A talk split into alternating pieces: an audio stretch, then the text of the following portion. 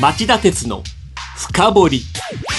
こんばんは。番組アンカー経済ジャーナリスト町田鉄です。こんばんは。番組アシスタントキャスターの津田まりなです。町田さん株価すごいことになってますね。今週ついにおよそ26年ぶりに日経平均株価は2万3000円を突破しました。これ一体何が起きてるんでしょうか？最大の原因は企業業績ですね。企業業績。はい。あのそもそもアメリカが好景気で世界的な金余り、まあ、バブってたはい。ところが日本だけはですねその日銀や年金資金を運用している GPIF そういったところの下支えがあるから、はい。下値不安がないにもかかわらず投資マネーが向かわなかった。結果出遅れ感とか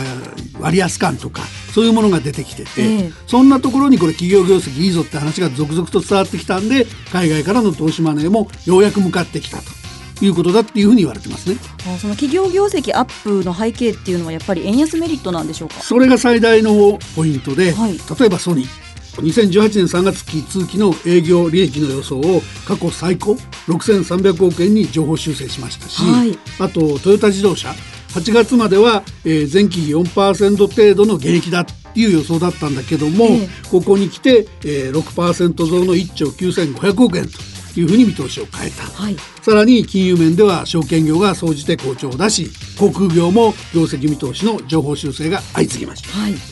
この好業績を生かしてね経営者がもう少し労働分配率賃上げも考えてくれれば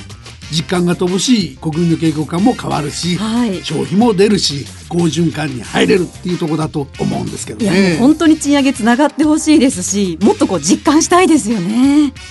さあそれでは CM の後今週の気になる政治経済ニュース3本を取り上げるコーナー今週のニューストップ3をお送りします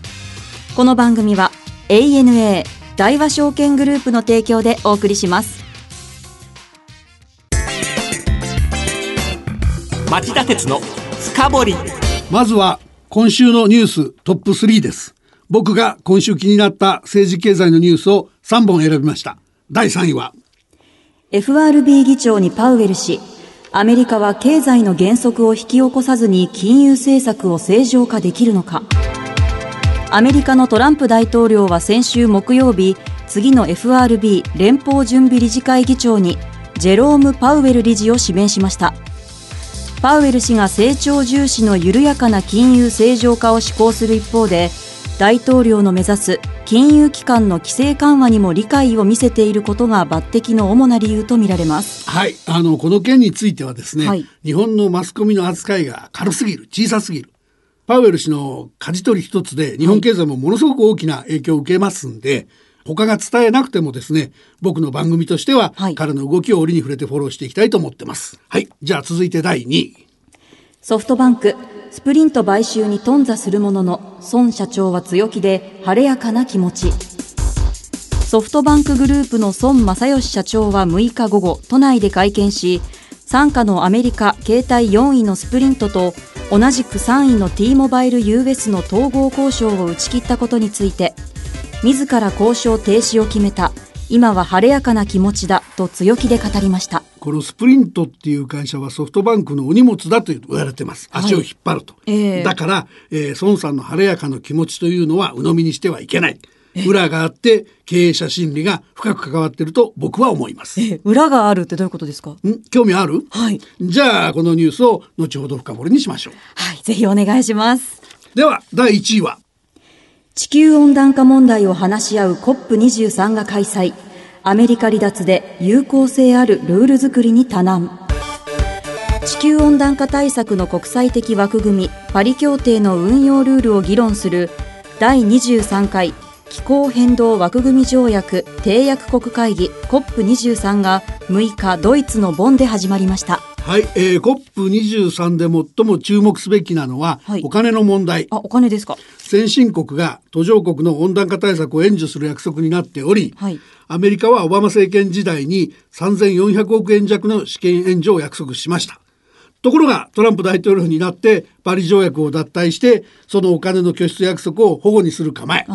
肩代わり誰がするんですか？日本はいくら出すんですか？っていうのが注目されているので、はい。ここが最大のポイントです。今日の深掘り。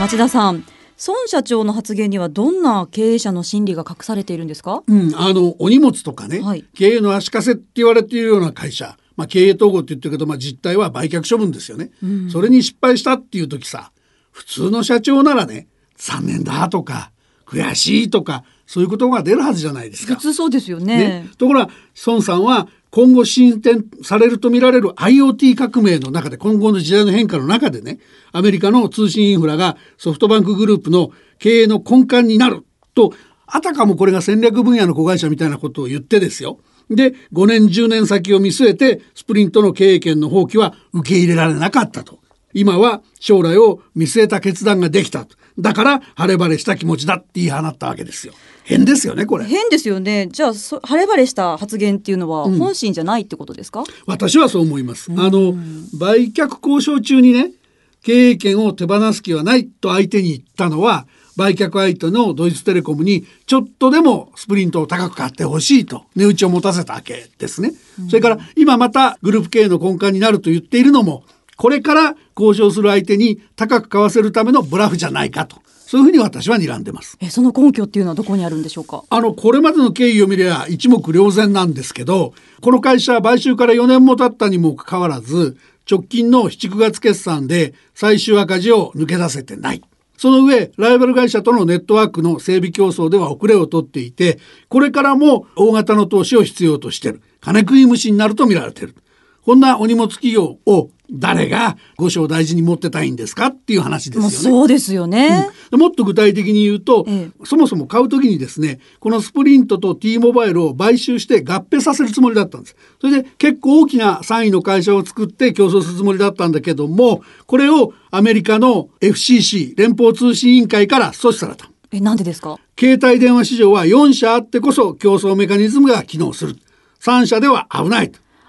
でこの裏にはねええ当時の e モバイル、まあ今もこの会社ないんですけども、ここが携帯電話用の周波数を取得するのを待って、あたかも別の会社のように装っておいてですね、取れたらその会社を買収しちゃうと。そういう、えー電波の裏口取得って言われたんですけど、そういうことをやったのに業を煮やした日本の通信政策当局のですね、強い助言があったと。アメリカ政府に対するですよ。なるほどでそういうことがあって取ったにもかかわらずですよ、はいおスプリントがネットワークの投資をあんまりしてなくて実はそのつながりにくいと。僕なんかの友達でもニューヨークでマンとマンハッタンの真ん中でつながんなかったって怒ってるやつもいるしね。それは不便ですね、うんまあそういうことが響いてなんだろうけど3位だったのに4位にあっさり転落しちゃった。ええでさらにこの直近の決算ねスプリントの純損失が4800万ドルもあるのに T モバイルの方は5億5000万ドルの純利益ですから、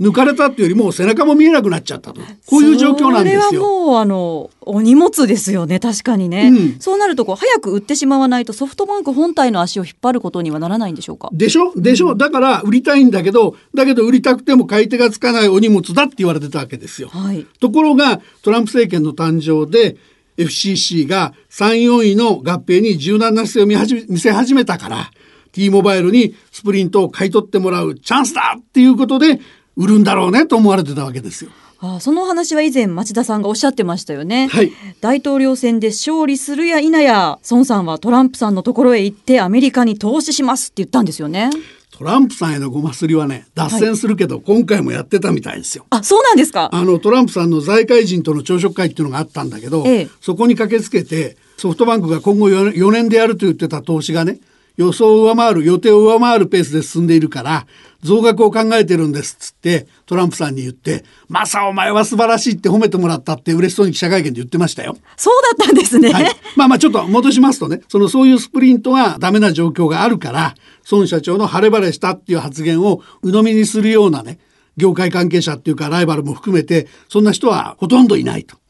でスプリントの処分に時間がかかれば経営全般の弱みになりかねませんからおそらくすぐさま次の買ってくれそうなとこを見つけてね交渉に入るんでしょうねと。でそれを進めないからねあくまでも強気の議論でブラフを使ってると。これがまあ一般的な見方じゃないですかね。その話が本当だとすると孫さんってもう本当に腹が据わっているというか、すごい人ですね。まあ腹が据わってるっていうかね、はいあの長年の取材を通じてですね、ええあの僕が孫さんに感じるのはこの人は相当の負けず嫌いなんだろうなと。例えばですね去年の秋半導体設計専業のイギリスのアームホールディングスっていうのを3兆3000億円強で買収したんですけど、はいその時はですねこのスプリントが今までソフトバンクの最大の買収案件ですから最大の案件で失敗したって批判されるのが怖くてもっと大きいの買ったんじゃないかと成功しそうなやつをって言われたぐらいなんですね。まあ最近はサウジアラビアとその巨大ファンドを一緒に作ってますからサウジアラビア政府とね。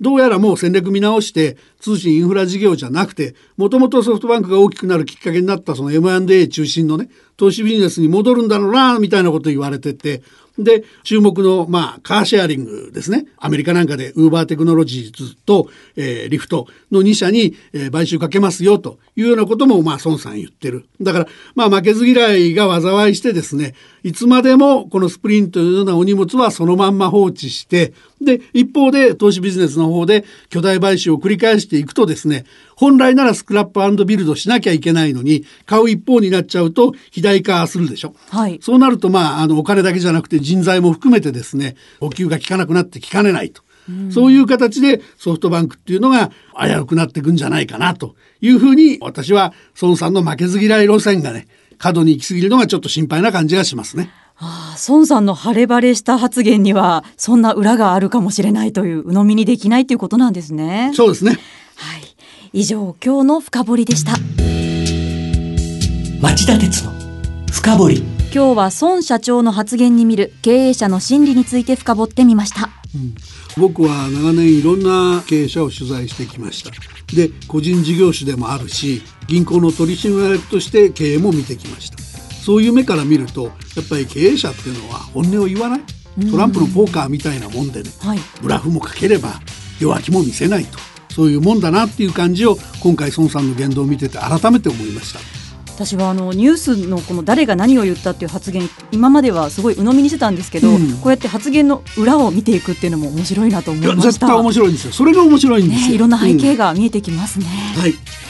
さあこの番組ではリスナーの皆さんからのメールを募集しています。メールはラジオ日経ホームページ内の番組宛てメール送信フォームからお送りください。またこの番組をもう一度オンデマンドで聞くことができます。番組ブログ内の今すぐ聞くオンデマンドをチェックしてください。リスナーの皆さん来週も徹底的に深掘ります。それではまた来週です。さようなら。この番組は ANA 大和証券グループの提供でお送りしました。